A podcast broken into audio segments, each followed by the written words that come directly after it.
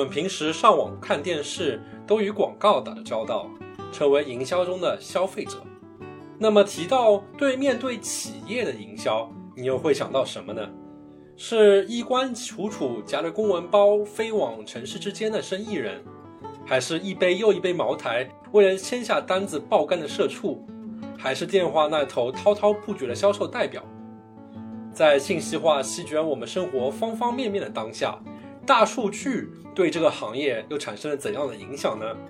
就让我们听这一期嘉宾 David 给大家揭开 B to B 大数据营销的世界。那什么是漏斗？实际上它是一个很直观的一个概念，就是说漏斗就是上宽下窄。对一个公司而言，这个销售漏斗它就概括了一个潜在的客户从一开始接触公司产品。到最终和这个公司签订购买协议的整个过程，大数据实际上就是很大程度上帮这些销售人员去筛选，就是哪些潜在客户是最值得花时间和精力去给他们投放广告，去给他们打电话或者是发邮件，能够促使最终这个销售合同的达成。往往这个里面比较有技巧的一些行为，就是一般会把这个销售人员可能分为就是一二三等，那一等实际上不用。三等的也不用，就是真正实际上用的是那种二等的，就是中间力量，就是让他们能够用了这个产品之后，如果他们能够真正提高销售概率的话，那实际上是对一个这个我们这样的一个大数据产品的一个非常非常好的一个印证。这里是牛油果烤面包，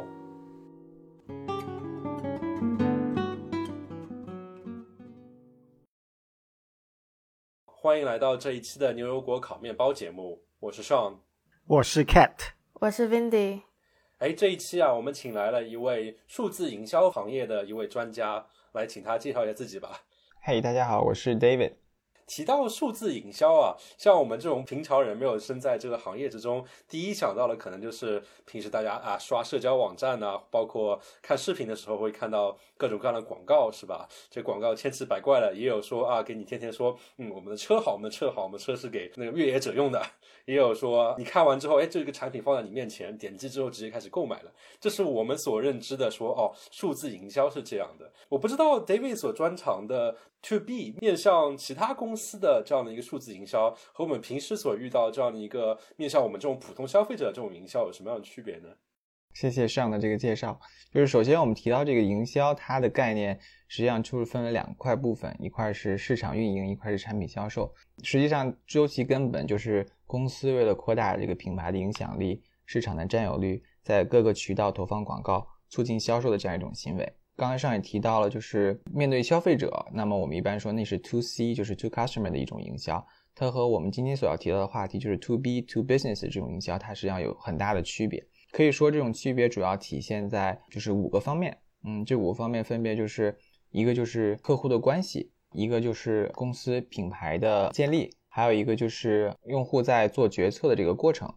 第四个就是 audience targeting，就是目标用户的不同，还有就是广告文案的不同。我们可以分别一个一个来说一下。首先，第一点就是和用户的关系。那一般呢，大家都知道，就是 to C，也就是说普通消费者他所嗯面对这种营销的策略，一般都是是为了缩短这个决策的速度。嗯，他不希望就是说一个销售人员去跟一个客户去建立一个很私人化的一个关系。那举个例子来说，可能呃一个人不会因为超市的推销员给你推销了一款产品之后。他就特别特别信赖这个推销员推销的所有的其他产品。看那个电视剧里面那种什么奢侈品销售，可能还会玩这一套。像我们平时买的东西可能太便宜点，不会销售说真的说要跟你维持一个长期的关系。三十而已是吧？啊，那个对，那是一个 对比较特殊的例子了。实际上，像那种大宗的商品是吧？比较昂贵的商品，实际上那个可能是不在我们讨论一般的这种普通商品之列的。那可能 to B 的公司就不一样了。to B 的公司实际上非常非常注重，就是说和客户建立一个非常良好的私人关系，因为它的目的是要促成一个长期的合作。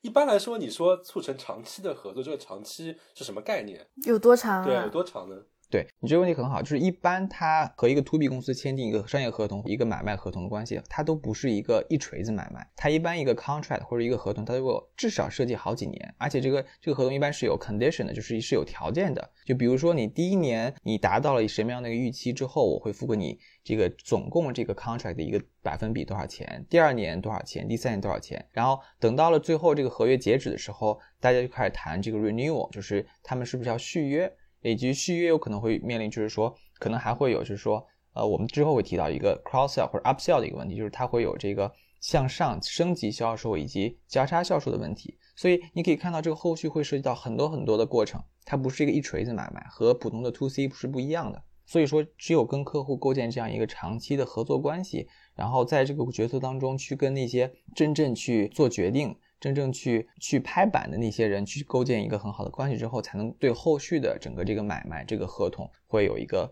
很好的一个促进作用。然后还有另外一点很重要，就是就是因为 to B 的公司，可能 to B 它所在的这个公司所在的行业，它会有上下游的这种关系。那么如果和这个一定的客户保持了一个很好的关系之后，那那么客户用的好，他用的满意，他可能会给他的上游或下游公司做产品推荐。嗯哼，这样子的话，就会对本身这个公司产生利润，会有一个非常非常积极的作用。所以这种产品的 referral，这种 recommendation，实际上也建立在和客户建立好的私人关系这样一个基础上的。把甲方爸爸服务的爽了。对，就实际上在我们周围就有这样的例子，就比如说我我们公司可能会用某一个产品，可能比如说像办公的工具，比如说像 Slack 或者是 Zoom，我们用的好了之后，我们给我们的上游或下游或者我们的合作伙伴推荐了之后，实际上就有这样的例子，他们也去采纳这样一些产品。这个实际上是在 To B 公司里面是屡见不鲜的。就是因为它的周期特别长，所以就得服务的好。哎，那刚才你提到第二点，说是产品品牌，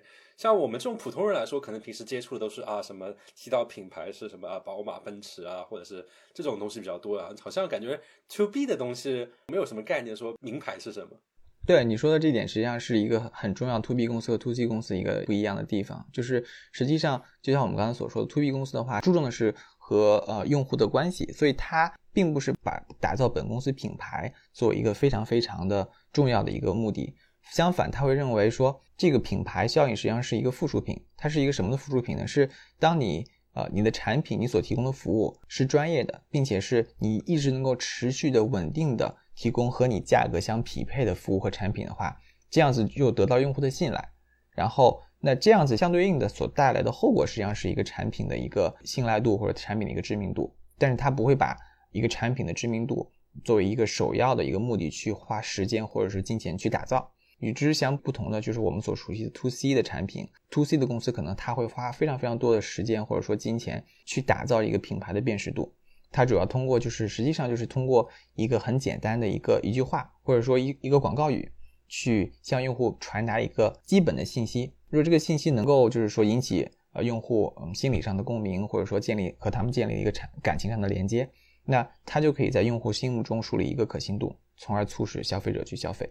所以这两点是非常非常不同的。那这里我可以举一些就是说 to C 的例子，实际上可能那听众比较熟悉，就是所谓的呃有一个很有名的例子，就是 De Beers，钻石很久远，一颗永流传啊，Diamonds Forever，就是它可能是人类史上最成功的营销案例，甚至说是营销骗局，是吧？它通过这样一句话，就是把钻石和爱情。或者说钻石和美好的婚姻进行了一个捆绑，所以导致说那婚礼啊，或者说求婚啊等等这样一个过程，必须它是钻石是必不可少的。对，这实际上就是一个非常非常好的营销案例。还有很多很多我们可能会比较熟悉的，像呃脑白金，今年过节不收礼，收礼还收脑白金。然后农夫山泉，我们不生山水，我们只是大自然的搬运工。呃，怕上火和王老吉，就实际上他们通过一个非常非常简洁的文字或者图片或者音效或者是影音传达了。他所要传达的一个信息，然后他引起了这个消费者的共鸣，然后在消费者脑海中留下了一个难以磨灭的印象，所以可以促使他们反复购买。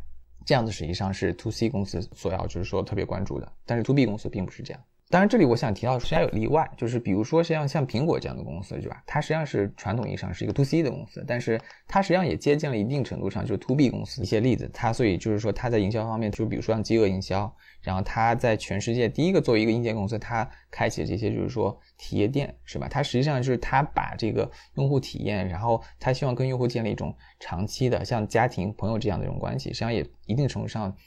就是在营销行业也也像一个独树极致的一个例子，就是它实际上我觉得也是借鉴了一些 to B 公司的一些经验。所以感觉上，这品牌这些东西，就是对于那些消费者，这买一次性冲动性买卖还是有点用处。但是 to B 的这么长期的一件事情，感觉还是别谈这些虚的，洗脑也洗不了，对不对？就就还是讲实在的。是的，就是闲话少说，就是直接上产品，你能够做事儿，你能达到我们的目的，你就赢了。然后第三点就是这个决策过程，就是一般 to B 的行业它非常非常复杂，因为往往一个销售合同它会牵扯到非常非常多的部门，然后这个部门呢又会牵扯到很多很多的这个签字的、管事儿的或者 stakeholder。这各种 C 什么 O，C 叉 O 是吧？就是从最初的意向到最终的签约，这个过程可能会很长，可能中间有很多的回合。这个决策过程中可能会牵扯到很多理性和感性交织的过程。比如说，站在用户角度，从理性来说，一般公司会考虑，那这个产品是不是能够真正迎合我们公司当前的需求，解决我们当前的问题。然后从金钱回报角来说，他们会考虑说，我们这笔钱花的值不值。但是可能从感性角度，他们又会考虑说。如果说我们做这个投资，我们买了这个产品，可能有些部门的人的利益可能会受损，那可能我们公司内部已经和那些员工建立了深厚的感情，那这样的变化会不会影响，就是说我们公司内部的员工士气等等，就很多因素会考虑。那这里举个例子来说，比如说有些公司它会考虑购入这种 HR 自动化系统，那 HR 就不爽了是吧？就少雇几个 HR。对，比如说市面上很多这样的选择，Zenefits、ADP、Workday，对对，他如果要考虑说购入这样一套系统的话，肯定。他的 HR 的工作效率会提高，但是相应的可能会有一些 HR 部门的人就会变得 redundant，就会变得冗余。那甚至有些 accounting 的部门也会不需要，因为这些功能它这些软件它还集成了，比如说报税啊等等一些功能。那这个公司在做这笔投资的时候，它就会有多方面的考虑去考量。那么决策的人不仅仅只有 finance 的人，对吧？他肯定会有 HR 的部门呀，以及其他 accounting 的部门等等都会在参与这个决策过程，所以这个过程会很复杂。这是一个简单的例子，那可能这是一个 HR 例子，可能会有，比如说再举一个我们可能比较熟悉的 IT 的例子，比如说我们一个 IT 公司，它本来所有的这种产品都部署在自己的这个云上面的，自己的私有云上面的，但是突然可能我们要比如说 migrate 到我们要用 AWS 了，或者说 GCP 了，或者说 Microsoft Azure 了，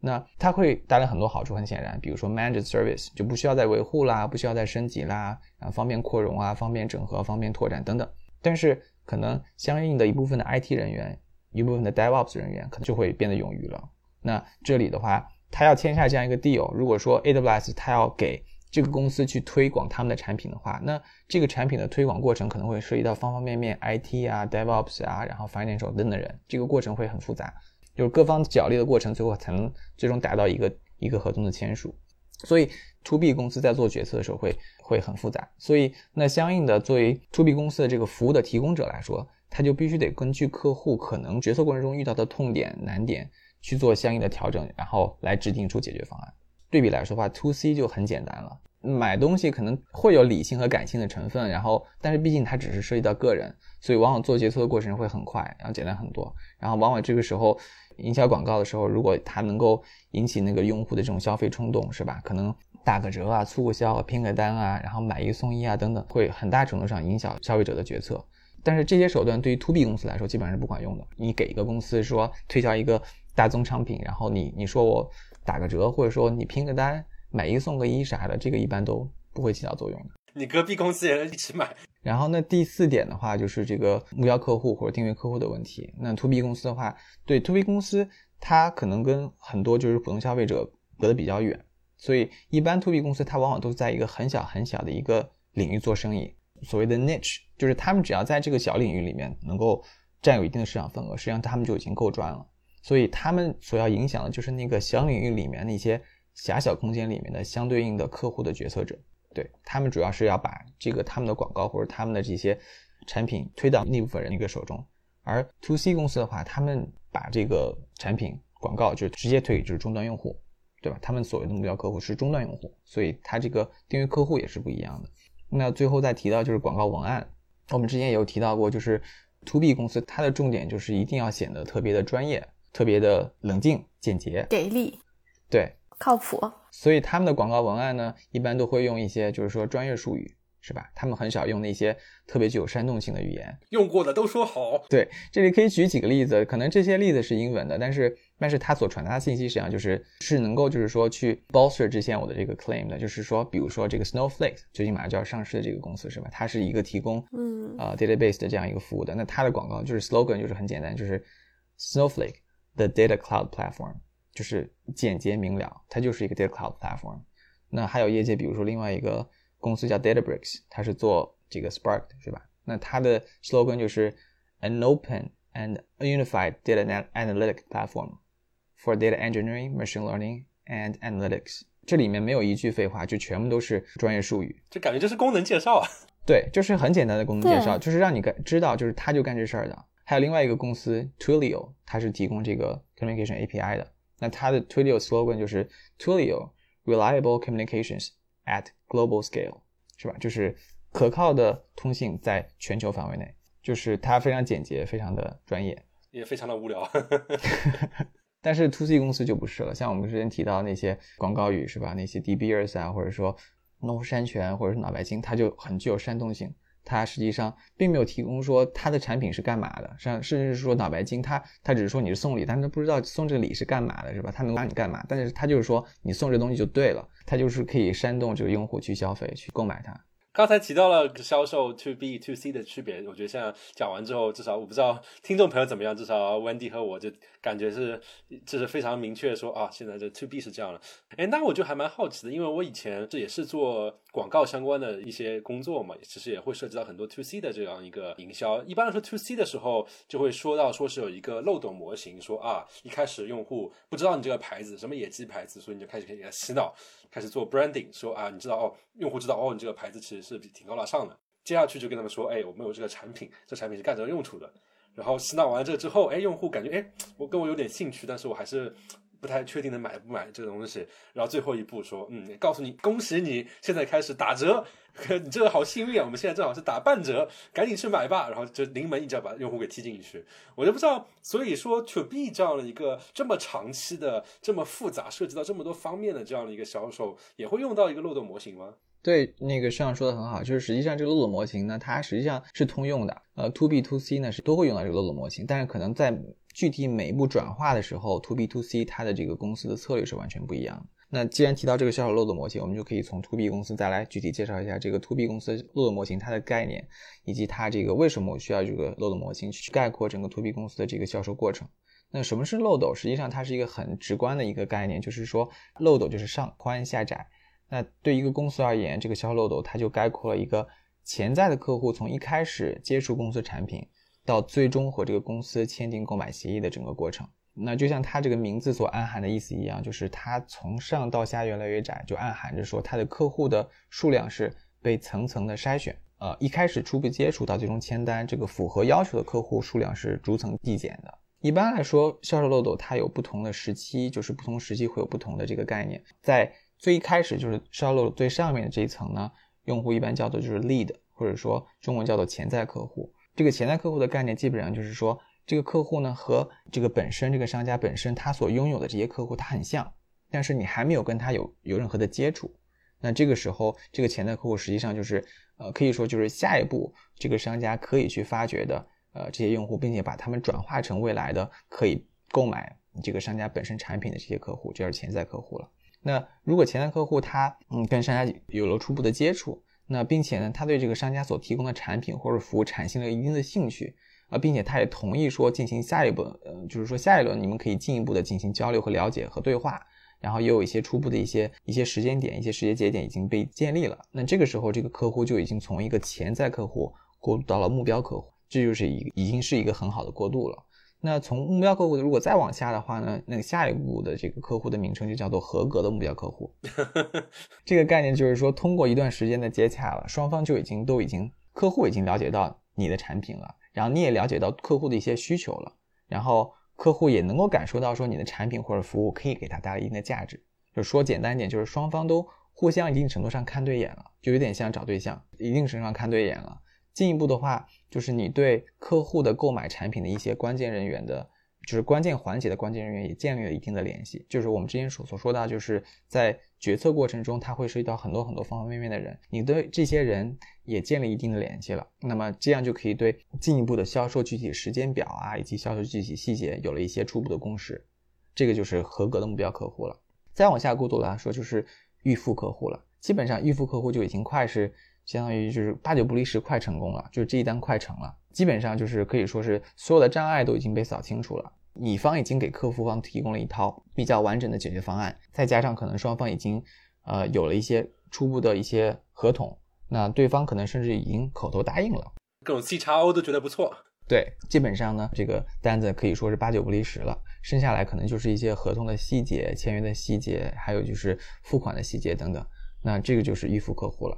到了最后，最后呢就是签约客户了。签约客户就是很明显，就是你已经签约了约了，双方已经达成了这样一个契约合同了。嗯，当然接下来这个签约合同也会有很多后续的一些过程，就是说虽然可能说销售人员已经把这个单子签下来了，但是不是说单子签完之后我们就万事大吉了？接下来可能会有很多后续的事情，就是说你需要呃保持这个客户他的忠诚度，你需要就是确保说他对你的产品满意，他对你的服务满意，然后以及可能未来可能会牵涉到可能你会有呃续约啊，或者说你可能会对它有这种 upsell、cross sell，或者就是中文就是升级销售或者说是交叉销售的过程的时候，那就是还需要后续有很多很多事情需要做。升级销售和交叉销售这是什么意思呢？升级销售、交叉销售实际上就是销售的两两种不同的概念吧。就是升级销售实际上简单一点，就是商家促使消费者购买更高级别的产品或者服务。就举个如果 to C 的例子来说的话，比如说我买辆车，那可能这个我到了这个 dealer 那边，我到了这个 4S 店。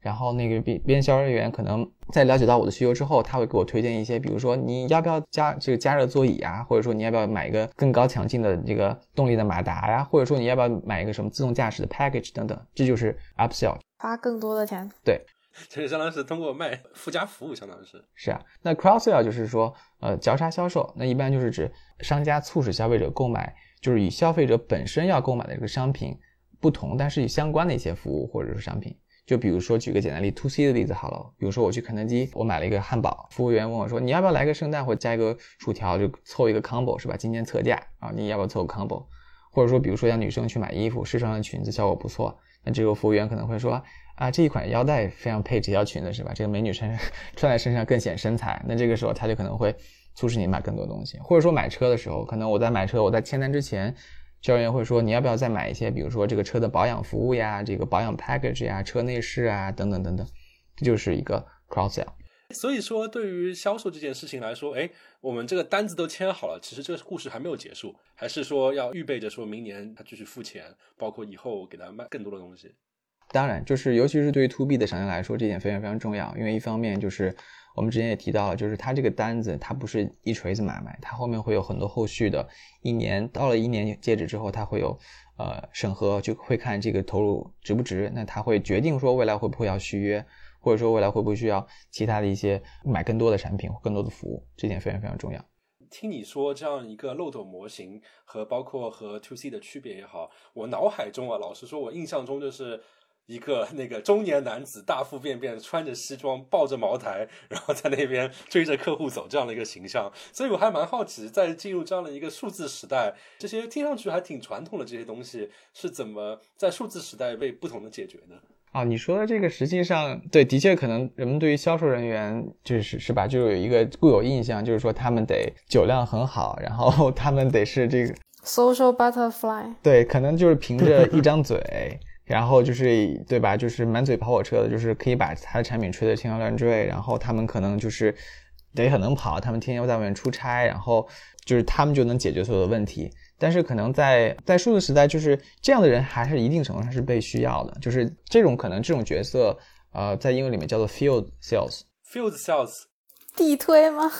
战地销售可以叫战地销售吧。就是说，他的确是需要。可能到这个客户的这个 onsite 去到那个客户本身去谈，实际上他们有一定的决策能力。然后我们后面也会提到说，就是一般的 to B 销销售的话，它会有哪些环节？就是在这样一个环节，的确需要这样子的人去充当一个很关键的作用。在没有这个大数据的情况下，那么这个销售过程可能会比较的，就是比较的效率比较低下吧。我们的大数据实际上，它就是结合我们之前所说到这个销售漏斗，它的唯一的目的，简单来说，就是为了提高这个整个销售漏斗它的形状，以及增加它每一层过渡的这个转化率，增加漏斗这个这个瓶颈的这个直径，以及就是提高从上一层到下一层这个转化效率，实际上是我们这个大数据所能起到的关键作用。就少喝点茅台，多签点单子，这就是我们的目的。对，这是最终需要达到的目的。实际上就是在你说到这个。嗯，就是如果在没有这个大数据之前，那我们这个销售人员 field sales 之前，还有另外一个销售的这个部门叫做 SDR，就是 Sales Representative Development。可以说，就是这部分的人呢，他们他们做的事每天实际上就挺枯燥的吧？就是他们可能就是打电话，就是专业术语叫 cold call，或者说就是发这种 spam email，就是发这种呃邮件。那他们因为没有这种大数据的指导，所以他们这个这种行为或者这种工作效率很低，就是因为他们可能打的电话并不能够直接去让他们接触到真正能够做决策的人，所以那个电话很可能就是十个里面可能基本上一两个就是就是曾有效果的，其他都无疾而终了。然后另外就是他们可能会发很多很多 email，可能就已经就被落入直接就是 junk box，或者说对吧，就被别人删掉了。开门道也直接扔了。因为他们所能提供的这种 email 的这个内容就是很泛泛的，他们没有没有办法就是有信息让他们对这个 email 的这个内容会做到能够吸引别人的眼球，会让别人觉得说我所提供的产品或服务真正能够满足你的要求。所以这就是在没有大数据的情况下，那这些人的工作以及他们所遇到的一些问题或痛点。但是有了大数据之后呢，那他们可以就是首先他们就是从这个产品的这个漏斗的如果从组来说的话，这个漏斗它所能够接触到的人有了这个数据之后，它所接触的人就更多了。另外，他在知道这些人是谁之后呢，他能够根据这些人他本身的是这些属性，他能够提供一些更加 customized，就是更加个性化。对个性化的对这些信息或者说个性化的这些语言，能够切合对方的需求。这样子就能够增加他们就是说达成销售合同的这样的一个目的。然后这里可以有一个就是很经典的案例，然后就是可以告诉大家，就是说数据在这个这个销售过程中产生的这样的一个作用是怎么样子的。这个经典案例实际上是当初就是我在学这个 data mining 这门课的时候，教授提到过的，就是叫做呃 diaper beer phenomenon，就是尿布和啤酒的这样一个一个现象。就是这个现象的来源，就是实际上是一九九二年的时候在。美国的这个 Midwest 中西部的一家连锁药店叫 Osco，然后他们当时呢，就是这个连锁药店遇到一些销售问题，就是他们发现他们有很多很多就是利润率很高的商品，但是一直在滞销。然后他们就找到了当时 Teradata 的一个 business analyst，叫做 Karen Heath，然后他们就找到这个人呢，就是说你们帮助我们，就是看一看我们怎么样能够提高这些滞销商品的这些呃销售率。对，然后他们就把。这个 Osco 就把他们的一些过去的一些销售记录就给到了这个这个 Karen，然后这个 Karen 就实际上他当时都没有现在我们所有的这些大数据分析的这些就是这些工具，他当时实际上就做了一些简单的 SQL 的一些一些 transaction，一些 table join，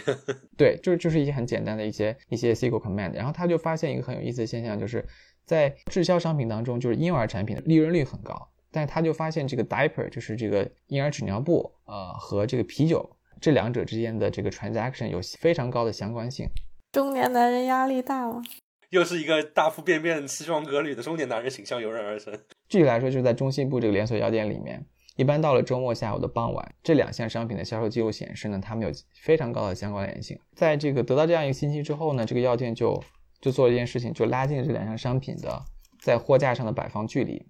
然后最后导致的结果就是成功的提高了这个他们这个尿布的销售额百百分之三十五。这之后也也引发了很多一系列的，就是后续的讨论，就是有关于消费心理学的，就像刚才上说的是吧？就是到底为什么大家会在中西部的周末这两个小商品会有关系？那后来有一些解释是说，一般这个年轻的爸爸，就是一般是在周末的，就是晚上是看这个家中的体育赛事，或者说跟朋友聚会的。但如果这个时候家里正好没有尿包了，那就是 被妈要求去连锁超市买这个幼儿年纸尿布，他心中有些许的不满。那于是他会很自然的会想到去卖啤酒的那个货架上拿一点东西来弥补一下自己的这个遗憾，去犒劳一下自己。对，这是心理学解释。但是后来呢，就是从 data mining 的角度来说，就是就后来有很多研究了，就是呃有一个很有名的算法，就是 a priori algorithm，就是它后来也被用在了就是很多叫做 frequent pattern analysis，就是高频的模式分析上面，就是被用在很多很多很广的领域，比如说这个。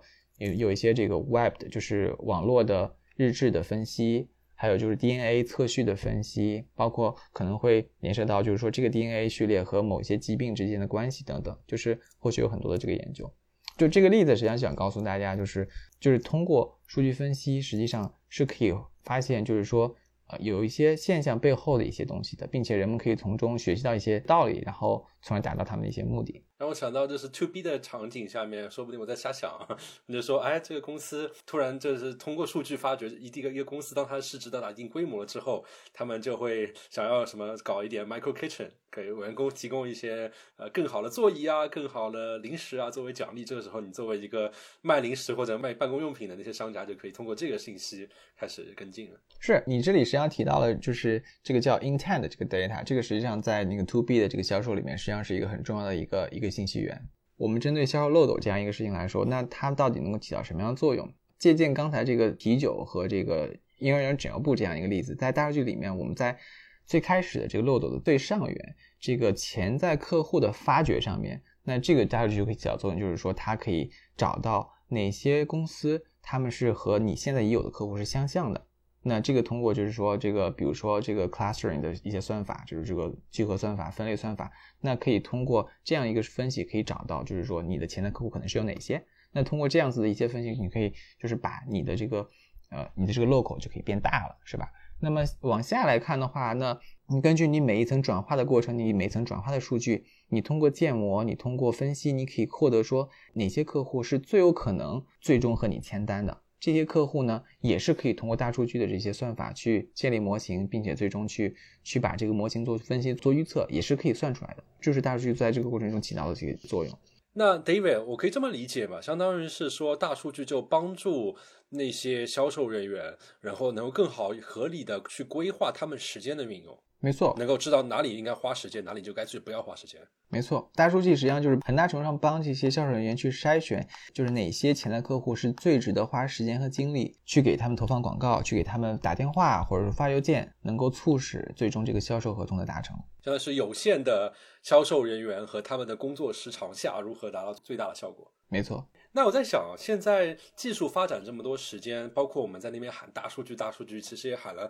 非常多的时间，感觉是个非常玄乎的事情。包括你刚才提到了那个啤酒的例子，那个嗯，统计学家其实就用了一个简单的 SQL 就把这个事情给解决。那么像刚才提到这个大数据的一个平台，和从早年的那样几个 run 几个 SQL query 到现在发展出了一个什么样的一个体系呢？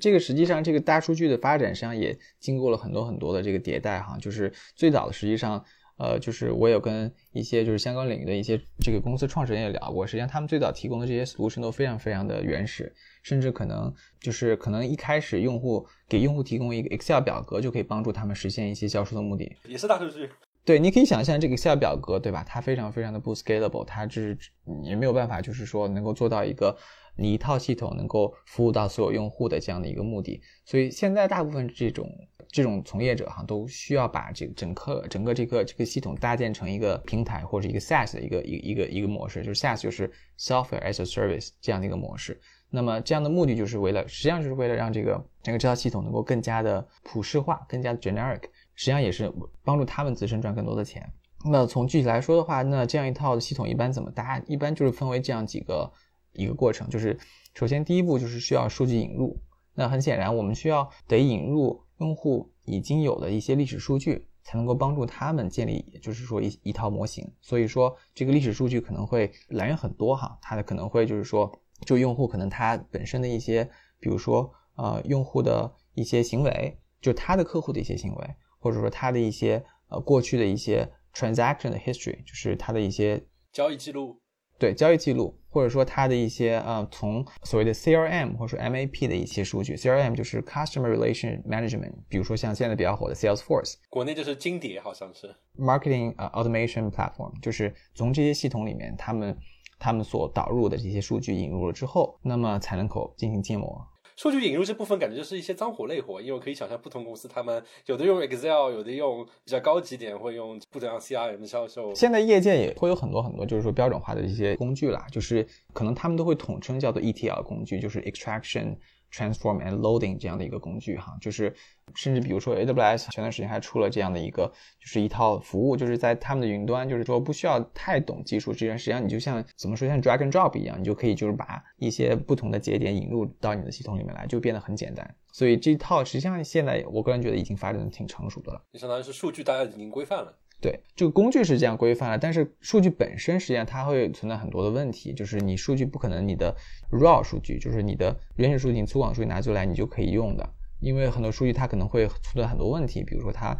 它有很多的这个噪声，就有很多的这个嗯这个也有一些 outlier，就是很多的一些异常数据吧，相当于异常数据，对，然后可能会有一些，就比如说这个数用户的数据它非常的稀疏，很 sparse，那里面可能在某一些 attribute 方面，就是某一些这个特征值方面，它很多的这个很多的空值，那或者我们叫 null 值，那我们需要对这些做一些的处理，做一些的这个呃数据的一些清洗工作，让这个数据呢变得更加的干净，变得更加的呃有用。这是第二步，就是数据需要进行均处理。那第三步就是数据扩充或数据扩容了，就是你可以想象，就是用户的数据它可能比较有限，因为它只是针对本身它这个公司之前的所有历史记录。那它需要建立一个 model 的话，建建立一个数据一个一个模型的话，那它的可能这个用户所提供的这个数据的这个特征值可能非常非常的少。它这个公司可能一共就谈了十笔生意，到目前为止。你可以这么说，但是可能更确切的来说的话，就是说它的这个特征值很少，因为可能它只是知道这个公司 A 和我签了一单，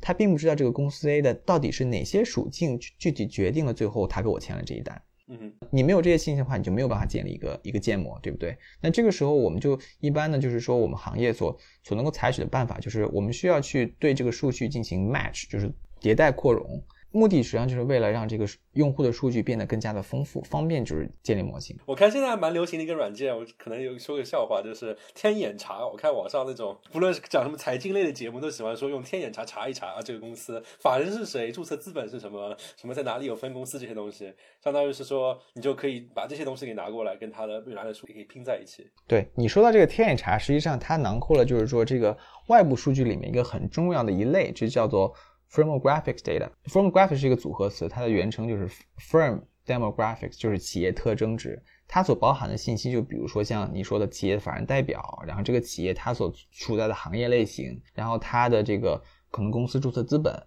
然后他可能有没有被 VC 投资，他的 IPO 了没有？然后他他的最近有没有什么新的这个 C 叉 O 的这个 hire？然后他最近有没有什么一些社会的一些公众消息、公众报道等等？这都是这个企业特征值。这些信息实际上对于建立模型是非常非常重要的一个一部分。但是 external data 就是说这个外面的 data 就是扩容还有很多很多其他的门类。像这里举几个例子，比如说叫就是它的增长趋势这一类。增长趋势，比如说像最近它有没有呃招人？它有没有大规模的招人？它有没有大规模的在市场投放广告？它的比如说它最近的这个 ARR、ACV，就是它最近的这个企业利润、企业的这个这个增长率是怎么怎么样的？这就是企业增长的这样的一个一个门类。然后第三个类的话，就是嗯，可以说是就是一个它的科技属性，就是这个企业它比如说它有用到一些防火墙啊，它有没有用到一些杀毒软件啊？它有没有用到一些这个云端的这些服务呀？这个实际上对某一些 IT 领域的这个公司建模是非常非常有帮助的。然后第四个类型就是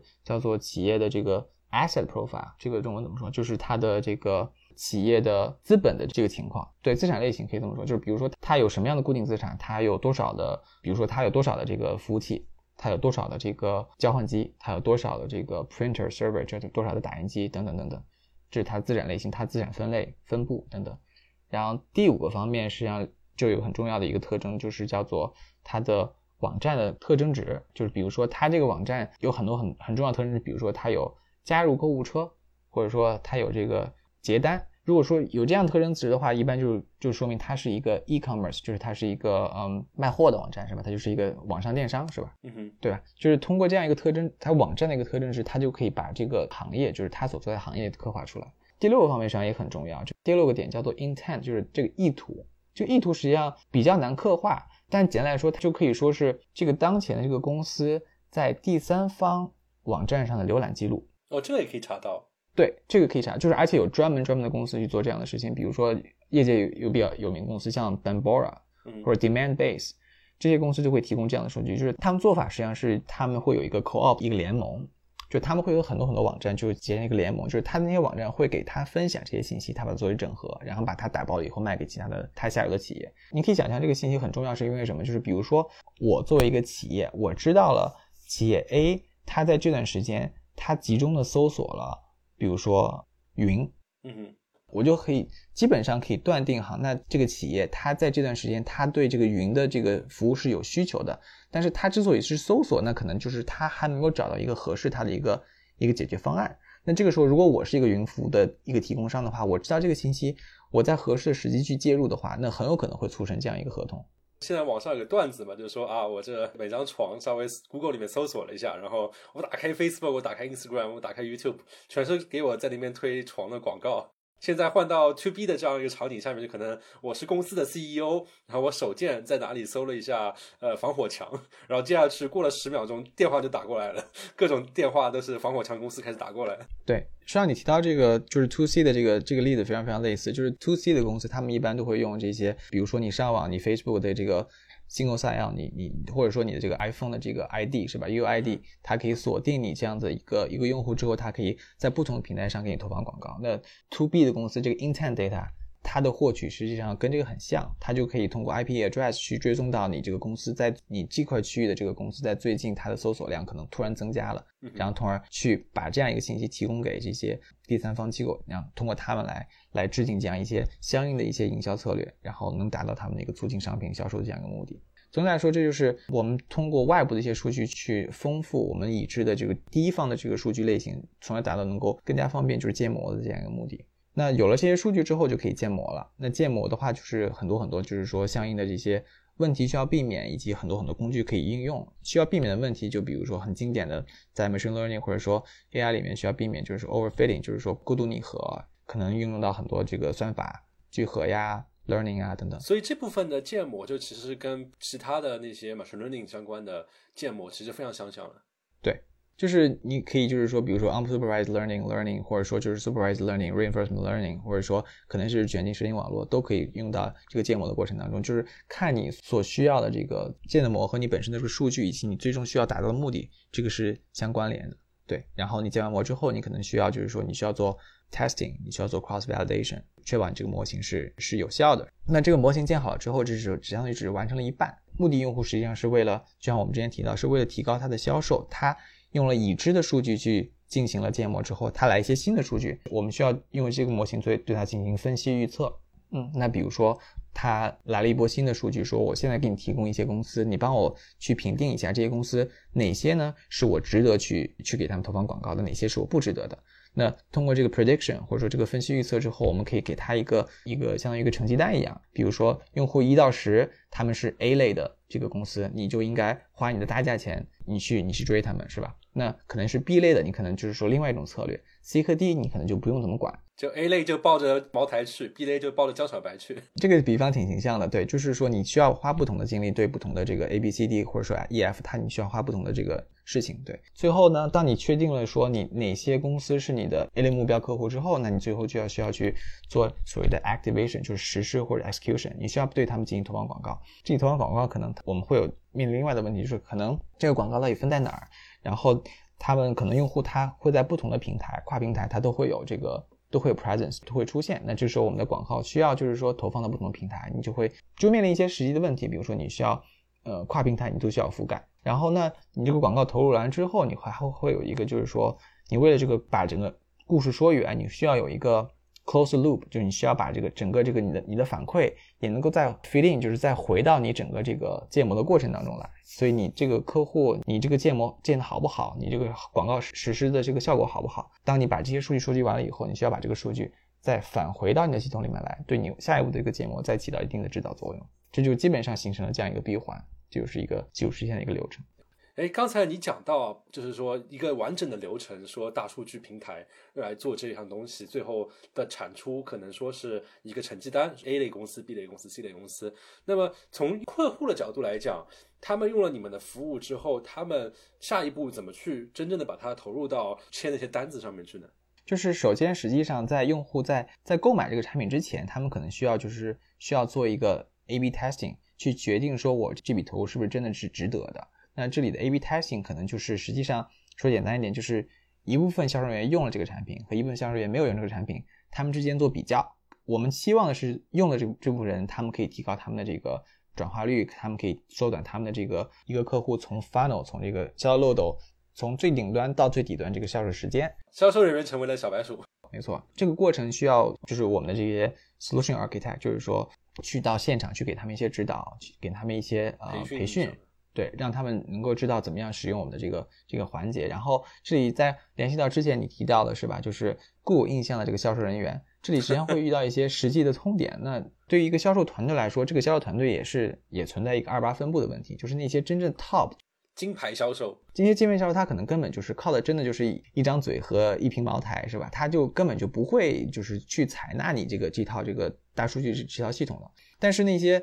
特别底部的那些销售人员，就算你给他再用什么灵丹妙药，可可能他们也不会，就是说提高他们真的销售的成绩。所以，往往这个里面比较有技巧的一些行为，就是一般会把这个销售人员可能分为就是一二三等。那一等实际上不用。三等呢也不用，就是真正实际上用的是那种二等的，就是中间力量，就是让他们能够用了这个产品之后，如果他们能够真正提高他们的销售销售业绩或者他们的销售概率的话，那实际上是对一个这个我们这样的一个大数据产品的一个非常非常好的一个印证。另外就是可能会有一些其他的一些销售痛点，就是一些实际的采纳的一个痛点，就比如说像如果说整个一个销售过周期很长，可能有一些商品它的销售周期可能是有几年，嗯，我们做一个就是说产品的一个 demo 或者一个 POC。没有办法就是承载那么长的时间，是吧？那这个时候怎么样去计算这个 ROI，就是投入产产出比？那这个时候可能就得具体问题具体分析了。那么就是可能会把这个销漏斗的，它不是看从漏斗顶端进来到漏斗最后签单这样一个过程，那可能会把这个漏斗分成好几步，比如说从 lead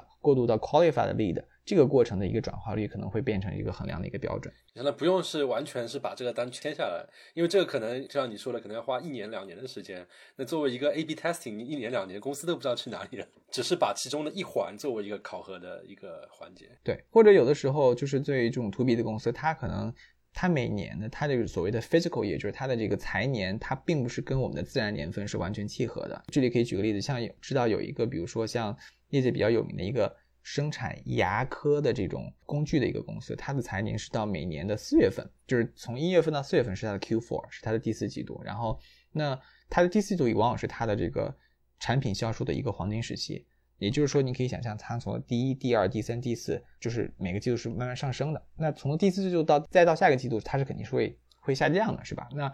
那如果说我们刚好是在它的第一季度进去做这样一个 POC 的话，那它跟前一个季度比，它肯定是亏的。嗯哼，这个时候 A/B testing 它的比较的 metric，它的比较这个对比的这个方案就不是说我能够提高你多少，而是说我能够帮助你减少你的这个降低的概率是多少。对，这就是一些可能实际采纳的时候会遇到的一些实际问题。好，那今天非常感谢 David 给我们讲了这么多，我们其实平常人可能不太会意识到了这样一个 To B。商业方面的大数据能够如何帮助他们提高他们的销售效率？这样的一个情况，也让我们觉得哇，原来大数据真的是摄入到社会的方方面面了。包括大家传统印象中的那个抱着茅台的销售人员，至少我听完这期节目之后，感觉就是他们变得更高大上起来，就是分分钟数据流入，然后在那边看各种图表，然后 A 类 list、B 类 list。非常感谢各位听众收听我们这期的节目。我们牛油果烤面包在各大泛用型播客网站上都可以收听到。如果你们喜欢的话，请记得打开泛用型播客网站，点一下订阅按钮，这样保证你们不会错过我们将来的节目。那我们后会有期，下期再见，拜拜，拜拜，拜拜，拜拜。